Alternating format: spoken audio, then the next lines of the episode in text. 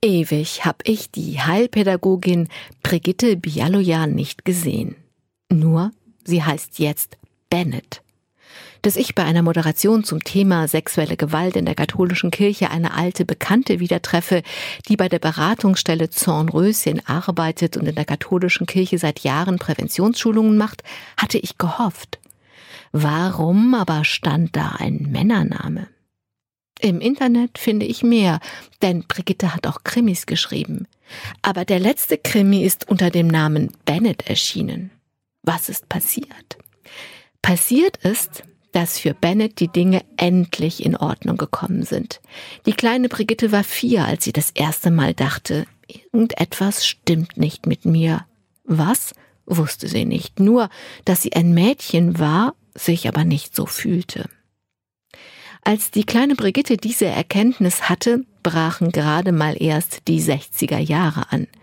Ihrer Familie konnte sie nicht anvertrauen, was sie selber nicht verstand.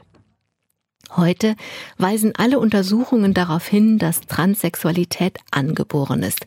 Viele mögliche Ursachen scheint es zu geben, die auf das Wachsen des Embryos so Einfluss nehmen, dass die Geschlechtszuweisung eine andere ist als die Geschlechtsidentität. Denn darum geht es, sagt Bennett heute, um Identität, nicht um Sexualität. Der Heilpädagoge hat Glück gehabt, findet er. Er lernte eine Frau kennen, die ihn auch schon vor Jahrzehnten verstand und so nahm, wie er war, als Brigitte, die in Wirklichkeit ein Mann war. Viele Jahre musste das reichen, sagt Bennett heute.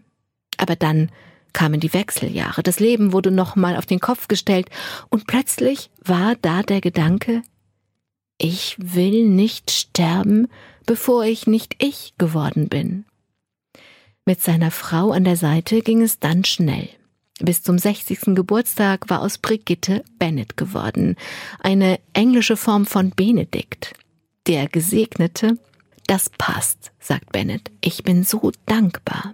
Mich rührt das große Leid in dieser Erzählung. Und ich frage mich, wenn das Leid der Gutachten, Operationen, Hormone und all der Reaktionen in der Familie, die Brigitte auf sich nimmt, um Bennett zu werden, der Ausweg, das kleinere Leid sind, wie groß war dann das Leid von Brigitte?